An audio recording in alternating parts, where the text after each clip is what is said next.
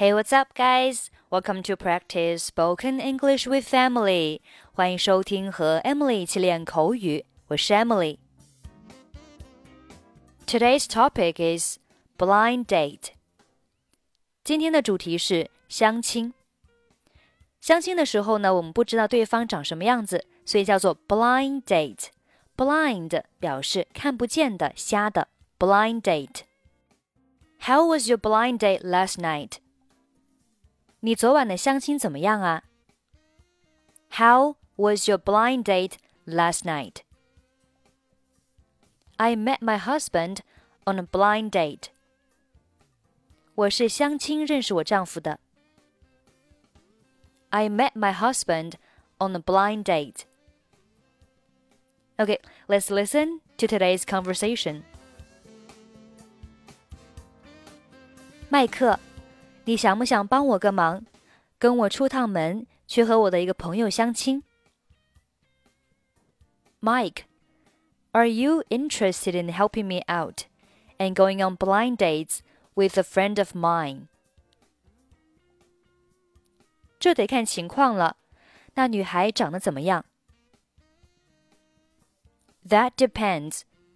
What does she look like? 她长得很漂亮，还有一头红色的长卷发。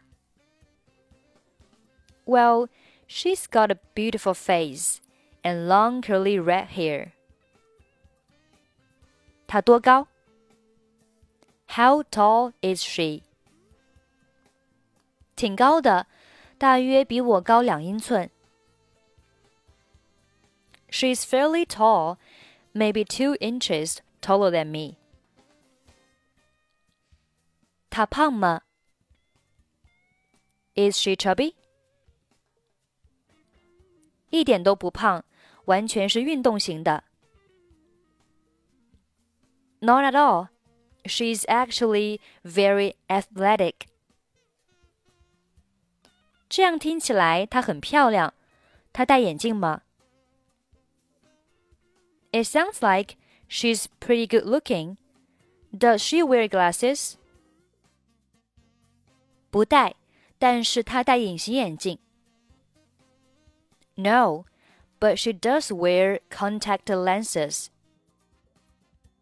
皮肤怎么样？How's her skin? 皮肤好极了，只是鼻子上有一点点雀斑。She's got a generous complexion with a few freckles on her nose. 她身上有纹身或者打过洞吗？Does she have any piercings or tattoos？我记得她有耳洞，而且有一些纹身，腰上有一个，脖子上有一个，左脚上还有一个。I think she has her ears pierced, and she definitely has a few tattoos. One on her lower back, one on her neck, and one on her left foot. 脚上那个是什么图案？What's the tattoo on her foot like? 是一只蝴蝶，她家里每个人都纹着一个。It's a butterfly. Everyone in her family has one. 连她妈妈都纹了吗？Even her mom？没错，她妈妈都有。Yes, even her mom。她性格怎么样？What's her personality like？她很多地方跟我很像。She's a lot like me。 那他一定有什么问题。刚开始听起来处处都好，简直不像是个真人。So there is something wrong with her. It was beginning to sound like she was too good to be true.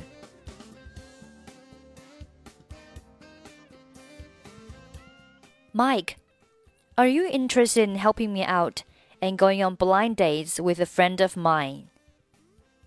That depends. What does she look like? Well, she's got a beautiful face and long curly red hair. How tall is she? She's fairly tall, maybe two inches taller than me. Is she chubby? Not at all. She's actually very athletic. It sounds like she's pretty good looking. Does she wear glasses? No, but she does wear contact lenses.